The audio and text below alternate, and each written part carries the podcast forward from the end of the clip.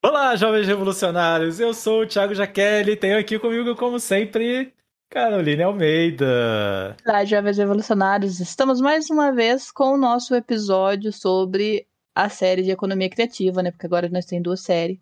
O episódio de hoje a gente vai falar sobre economia circular. Até esse exato momento a gente não faz a mínima ideia do título do episódio. E para falar sobre economia circular, tem aqui a minha grande convidada de honra, Caroline Almeida. Eu mesma que tô sempre aqui com vocês. Premiadíssima do Prêmio da Mulher Empreendedora Curitibana. E que ela faz parte da economia circular e vai dizer como e como isso aconteceu e por quê e como que as ideias não correspondem aos fatos. E na verdade eu nem sei o que é economia circular, não sabia até muito pouco tempo atrás, e o Thiago vai explicar o que é economia circular primeiro e da onde que eu entro no meio do rolê disso tudo. Pois é, como sempre aqui, é, o que a gente faz aqui ao, ao mostrar essa economia circular, economia sustentável e tudo mais, é mostrar que a gente já faz isso. Uma galera já faz isso, mesmo sem saber o nome. E às vezes vê o nome fica assustado, tipo, ah, não sei, isso é coisa de gente ripoga, isso é coisa de quem nasceu é, quem nasceu rico, quem é good vibes e tal. E às vezes não é, tipo, a economia circular, né, para falar o que é economia circular, a gente vai falar o que é economia vertical, que é o modelo industrial, né? Que a coisa é explorada, a matéria-prima é explorada, a produção é produzida e depois é usada e depois joga fora. Ela é reta, assim, tipo, ela tem uma linha com começo e fim. E a, a economia circular realmente ela é circular. Você coloca da produção ao descarte, ao reuso, é, você coloca tudo na mesma cadeia, né? E, e, a, e a importância é mais ou menos igual para cada cada elo dessa cadeia de produção, né? Então, tipo, você começa com uma matéria-prima já é, mais humanizada, menos explorada e tal, tipo, e você usa produtor local e você não fica com essas maluquices de meta de crescimento. Que é uma coisa que me deixa mais bizarro é a empresa precisar crescer, ter uma taxa de crescimento anual cada vez maior. Que isso é uma coisa cada vez mais sustentável. Quando eu tava subindo a escada para sentar aqui para gravar depois do almoço, é, eu tava pensando assim, como é, é bizarro a gente passar isso pra uma, pra uma criança, sei lá. Tipo, você, uma criança cresce, né? Aí você ah, é, você tem que crescer 10 centímetros, 10% a mais do que você cresceu ano passado, por ano. Vai ter um. Vai chegar um certo ano que a criança vai ser obrigada a crescer um metro. para manter o crescimento da taxa de crescimento. E aí você se aplica isso para a empresa e essa conta não fecha, né? Tipo, começa, aí cai todas as questões de sustentabilidade que a gente já falou aqui nos episódios passados, né? Não é sustentável. Então, tipo, a economia circular tenta quebrar esse padrão e tentar fazer a mercadoria ficar mais tempo possível sendo utilizada na, na sociedade, né? Então é uma coisa que envolve conserto, envolve reaproveitamento, envolve reciclagem, envolve um descarte menos idiota do que enterrar no, no lixão. Isso para produtos, né? E aí para serviços também existe esse tipo de coisa, né? E a Carol se encada nisso mesmo sem saber. Aí agora que ela sabe, a vida dela pode ter mudado e eu não sei. E é isso que ela vai contar pra gente. Na verdade, verdadeira, meu rolê entra para mostrar para a empresa quanto que ela consegue escalonar, né? Ela tem que ter a meta de crescer. Sou do financeiro, né, gente? Pelo amor de Deus. Que vai ter metas distintas. Não, não digo, mas não digo você não crescer. Você aumentar a taxa de crescimento indefinidamente é, é não é sustentável, né? É que o que, que acontece, né? Nada. Até na outro tipo de economia não é feita essa conta na base das vozes da cabeça. Ela é, ela consegue realmente atingir uma conta matemática que é viável financeiramente a ser atingida, principalmente quando você tem uma meta absurda, a diferença é que para você atingir essa meta, você tem que engolir outros. Então, daí envolve abrir mercado, por exemplo, em uma rede em lugares que tem mercado pequeno e você colocar as outras unidades bancar o prejuízo de um determinado mercado em si só para quebrar aqueles outros mercados e você conseguir atingir e fazer monopólio na região. É, então abrir mercado, no, no fim das contas, é fechar mercado, né? Fechar mercado dos outros para abrir o seu, né? Exatamente, é fechar pequeno. Então, a, essas metas que existem na, no capitalismo normal em si são possíveis de ser batidos, mas a partir do momento que você bate eles, você precisa quebrar outras pessoas, que é realmente o capitalismo selvagem. No rolê em si da economia criativa, acho que para a área. Economia criativa não, economia circular, para a área de serviço, é que o que, que aconteceu, né? Da onde que eu entrei por nisso? Eu sempre foquei no micro, então o meu micro é aquele micro real mesmo, aquele micro que fatura 30 mil por mês, 20 mil por mês, até quem fatura 15, 5, 10, quem é o autônomo ali em si. Porque micro contábil você pode faturar até um milhão no ano. Então já é um micro assim que matematicamente não é micro, né? Só é micro burocraticamente, mas matematicamente alguém que fatura um milhão por ano tá suavão, né? É, não, mas faturar um milhão por ano não é você ganhar um milhão por ano, né? Dependendo do que você faz, você consegue, é, mas por serviço, por exemplo, dá ganha. Mas, mesmo assim, né? Então é a mesma coisa. Se faturar um milhão por ano não é a mesma coisa que ganhar um milhão líquido, imagina faturar 3 mil por mês. Imagina quantos que a pessoa realmente não tá ganhando, né? Então é aquele limbo ali, que é quase 50% da população brasileira que tem empresas, que são empreendedores, e que é aquele limbo de pessoas que realmente só empreendem para sobreviver. Então, eu preciso, ele não, se ele fechar a loja hoje, por exemplo, ele não vai ter nada que pague as contas deles no próximo mês, no máximo daqui três meses, se ele tiver o mínimo de controle financeiro. Então, esse é o micro real, é aquele micro que usa a empresa para viver. O micro contábil, que é o micro que as pessoas, que Sebrais da vida usam, outros consultores, é o micro de investidores. Ah, não vou ir para a bolsa de valor, vou investir em determinada franquia, de cerveja ou vou investir em determinada empresa que precisa de aporte financeiro e tanto faz quanto que eles estão tendo de gasto. Se a pessoa, o outro sócio envolvido não está tendo qualidade de vida, o meu lucro tem que vir. Duas esferas de empresários ali. Esse é o empresário verdadeiro e o outro é o empreendedor, que eu gosto de chamar, na verdade, verdadeira de comerciante. É, comerciante não é empresário, ele até pode ser empreendedor. Mas é empresário, não. É, é igual capitalista, né? O capitalista, ele, o objeto de trabalho dele é o capital. E o empresário, o objeto do trabalho dele é empresas. Então, assim, se você só tem uma empresa sua, que é a tua vida, você não é empresário, sinto muito. É, então eu decidi atuar nesse limbo ali, pequenininho, pequenininho não, gigantesco, mas que todo mundo finge que não existe, que é os comerciantes em si, é quem tem uma empresa em si, vive dessa empresa para poder realmente comer e não passar fome. Por que, que eu decidi atuar nisso? Então eu cresci nesse meio ali e eu via que as pessoas realmente não entendiam e eu era nova, eu tinha 23 para 24 anos. E real, oficial, era o meio que eu já estava dentro e pensei, é esse que vai abrir minha porta para mim, né? Não vou ir me aventurar no meio de, de peixe grande, porque eles gostam de homem e gostam de homens mais velhos. A diferença é, daí eu comecei lá, tá, daí tomou uma proporção acima do que eu imaginava. Eu consegui crescer mais do que eu imaginava em muito pouco tempo. Daí eu fui fazer agora o levantamento, que daí que eu comecei a me tocar que eu fazia parte do Economia Criativa. Criativa não, circular. E também foi ali que eu vi que eu não queria sair. Fiz aniversário de empresa, daí fui falar com pessoas que eu já tinha atendido, no começo e agora. E acabou que daí eu vi que essas pessoas que eu atendi no começo agora já precisam de uma outra para subir um pouco mais, porque elas já conseguiram crescer mais do que elas já estavam coisa que quem era micro nunca conseguiria. Então já conseguiram ter um, eh, conseguir identificar, por exemplo, que ah, para poder faturar mais eu preciso contratar alguém. Então quanto que eu vou precisar ter dinheiro para contratar alguém? Então literalmente eu tirei a pessoa de umas de um patamar de vida, de um padrão econômico e consegui migrar ela para outro padrão econômico e até gerar renda para outras pessoas se eu não fosse por mim, na verdade, se eu não quisesse focar dentro do micro em si, que é um micro de comerciantes, talvez esse 50% que hoje representa até mais do que isso, estaria abandonado e continuando ali dentro daquele mesmo ciclo de ah, abro, como, não sobra para nada, vou trabalhar, vou só comprar produto para poder comer de volta no outro dia, pagar minhas contas, pagar o produto e ficava naquele mesmo círculo. Então, focar nesse nicho fez com que eles fossem para outro nicho e fomentasse realmente a economia, então movimentasse a economia em si. E foi aí que eu vi que eu não queria mais sair, né? Porque até então, na minha cabeça, eu pensava, eu vou, em um determinado momento, eu vou sair. Porque o, o valor que eles pagam é muito inferior ao valor que uma empresa grande paga. O trabalho é igual.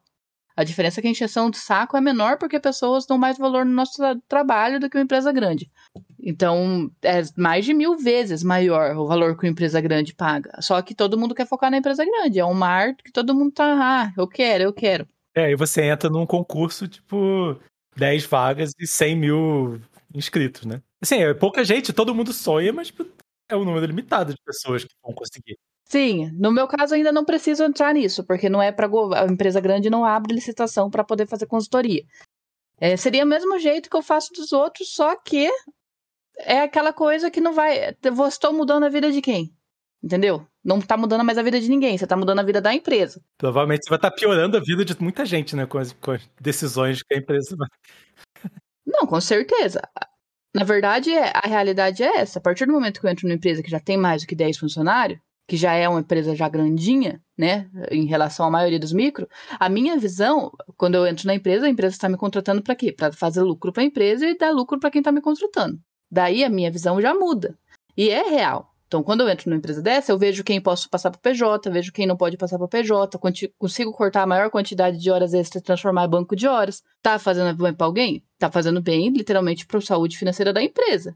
Se a gente for comparar a saúde, talvez, da financeira de outras pessoas que já estavam contando com essas coisas, não fazem tanto bem assim, né? Então, quanto mais a empresa é maior, mais eu vou fazer para que caia o padrão de vida dessas pessoas para que aumente a lucratividade da empresa, porque é para isso que eu estou sendo paga. Mas aí quando a gente foca no micro, a gente está literalmente transformando uma pequena empresa em si, fazendo ela mudar de patamar e ela fazer até conseguir tratar mais gente e movimentar a economia dentro. Sim, e aí, quanto menor a empresa, tipo, mais parece que as pessoas importam, né? Isso é, é o que eu vi de ter valor de importância de ter uma economia circular, da gente poder focar em pessoas que são realmente tendem a achar que elas são minoria, sabe Deus por quê, sendo que elas são a maioria, mas que elas são aquela maioria que a sociedade em si que manda em tudo, que é as grandes sociedades finge que ela não existe. Então isola ela.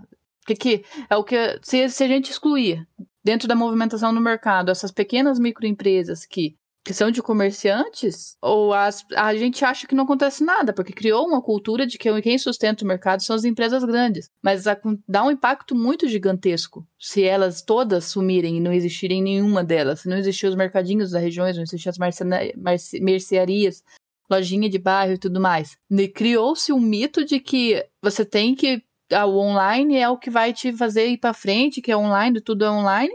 Mas esse mito só que foi criado e só foi vendido que o marketing digital vai te revolucionar e levar você a, a ser rico, porque quem é grande consegue surfar bem na onda de dentro do online. Quem é pequeno só vai ser mais um lá dentro e engolido mais uma vez. Então, para o pequeno, o físico sempre vai ser melhor. Não, mas assim, e a empresa grande engolindo essas empresas pequenas, tipo, a gente pode pensar aí, ah, e se 50% das empresas fecharem? É, e o que essas pessoas vão fazer? Elas vão virar todas empregadas das empresas grandes? Não, porque o objetivo da empresa grande é, é ter o menor número de funcionários possível. Né? Funcionário é igual salário, e salário é igual prejuízo na cabeça do na cabeça da empresa.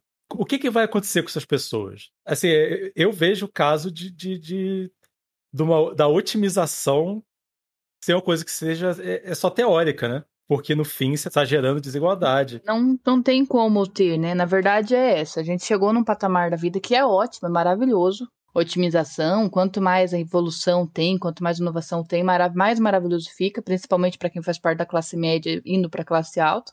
Mas a verdade é que enquanto prega, quando se implanta uma inovação numa sociedade que é desigual, não tem como. Primeiro tinha que ser acabar com a desigualdade para vir a inovação. Então anteciparam, né? Foi a mesma coisa que quiseram fazer com o Brasil. Quiseram migrar direto para o liberalismo quando não se tinha maturidade suficiente nem para conseguir, nem para uma sociedade conseguir andar sem passar fome, sem o auxílio do Estado. Então, deram um passo maior do que a perna, a mesma coisa a inovação fez. Ela deu um passo maior do que a perna dentro de ambientes totalmente desiguais e que são grandes potências, mas por ser tão sucateado e desigual, que é igual o Brasil, e, e, outros países da América Latina em si, que já chegou a inovação em si, né? Não levando em consideração aqueles outros países que são de extrema pobreza, mesmo que nem tem inovação mais. Então a inovação chegou nesses países que são extremamente desigual no momento errado. E agora não tem mais como tirar. E conseguir correr atrás da perna que foi maior do que os passos dados é difícil. E, e uma das coisas do, do capitalismo é que, tipo, não existe avanço demais, vamos dizer assim você tem que dar conta. E, e, e, que é o contrário na economia circular, que daí envolve até o, o, o slow food que a gente falou aí das outras vezes, né? Que surgiu porque uma coisa que existe é industrialização demais de alimentos, que não é saudável, não é sustentável, não é nada disso. E isso se estende para outras áreas da economia. Às vezes você cresce demais e deixa de ser sustentável e, e, aí, o que, que você faz? Você tem que dar uma freada. Você não consegue viver numa sociedade freada ao mesmo tempo que essa mesma sociedade te exige umas metas absurdas de, de, de produtividade e tudo mais. É, é, é, humanamente impossível. E aí o capitalismo se torna desumano. Na verdade, eu acho que ele já nasceu desumano. Mas ele se torna descaradamente desumano, né? Sim, porque daí a pessoa nunca alcança, né? Fica aquela meta inatingível, que é as metas do vendedor em si. Por exemplo, se você trabalha numa grande empresa que você tem meta de venda, são metas totalmente surreais de serem atingidas. Ou metas de produtividade dentro de um setor industrial. É meta que você não pode parar para respirar. Por quê? Porque você está lá dentro da empresa, você está ocupando o tempo da empresa, então você tem que se pagar. Se você não se paga, vem outro que vai se pagar. É, meta de banco, meta de telemarketing. Uma empresa que precisa de telemarketing não vai falar assim, não, beleza, tipo, esse mês eu. Esse ano eu lucrei o suficiente. A atendente pode ficar. Não precisa vender tanto plano. Não existe. Isso aí não passa. A verdade é que tiraram o sarro da Dilma falar sobre dobrar a meta, e a verdade é que toda empresa se chega nisso.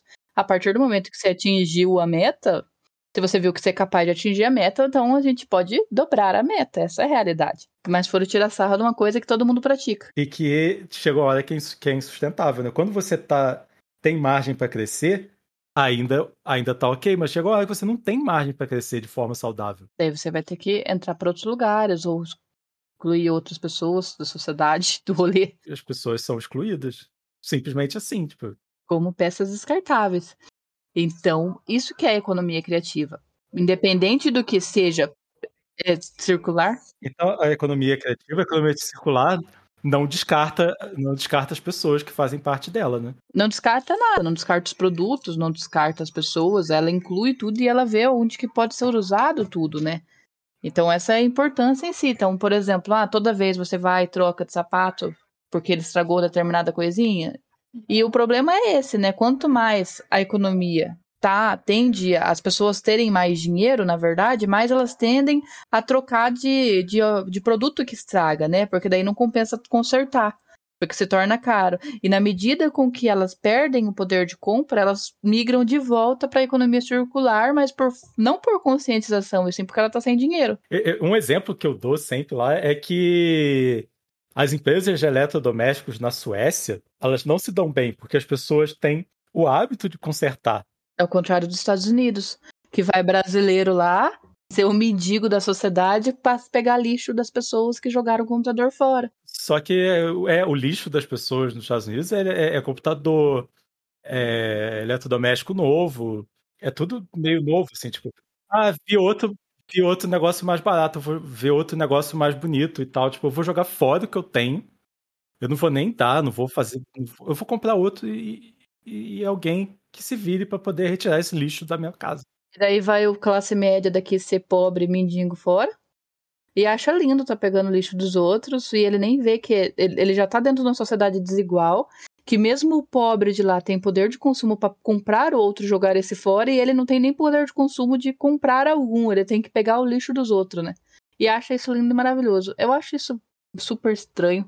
E como que normalizaram brasileiro e caçar lixo ali fora. É, mas, mas ao mesmo tempo caçar lixo aqui é uma. Ah, é uma atrocidade, né? Mas aqui a gente tá tendo que caçar lixo para comer a maioria das pessoas. Olha só, inferno. É, as pessoas estão sendo presas por revirar lixo de, vencido de supermercado. Essa semana aconteceu. Né? Foi presa por pegar lixo vencido do supermercado. E assim caminhamos a humanidade para a escória do esgoto. Então, é, é, né, o, o lance entre a economia linear e a economia circular é tipo, você acha justo a pessoa ficar remexendo no lixo dos outros? Você tá de que lado, né? Está no, no, no, lado de que vai prender alguém que está remexendo no lixo para poder comer, ou está no lado que acha lindo você remexer no lixo de outra pessoa para catar computador. Se você está no meu lado de um ou do outro, você está os dois no mesmo lado. E assim, o lixo, a economia circular, tipo, rep... inclusive reaproveita lixo, né? Não lixo, né? Coisas que seriam lixo na, do outro lado de jogar tudo fora. Você circula, você reaproveita, você pega potinho de, de... O que a gente faz aqui, o maior, maior exemplo de economia circular são as pessoas que pegam o potinho de sorvete pra, pra, de Tupperware.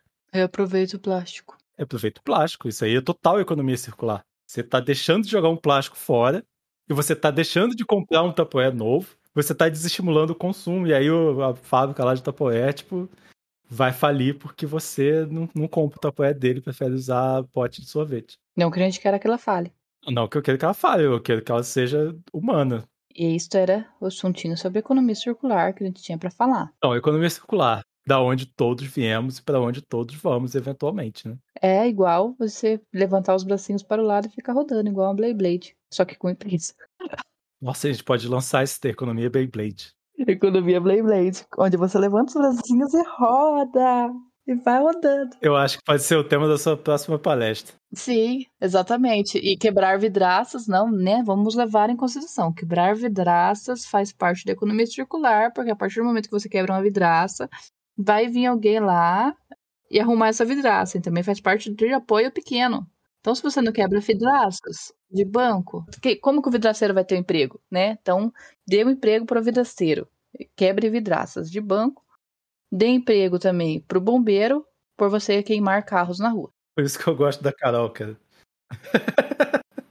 Ela diz que, que meu coração sente.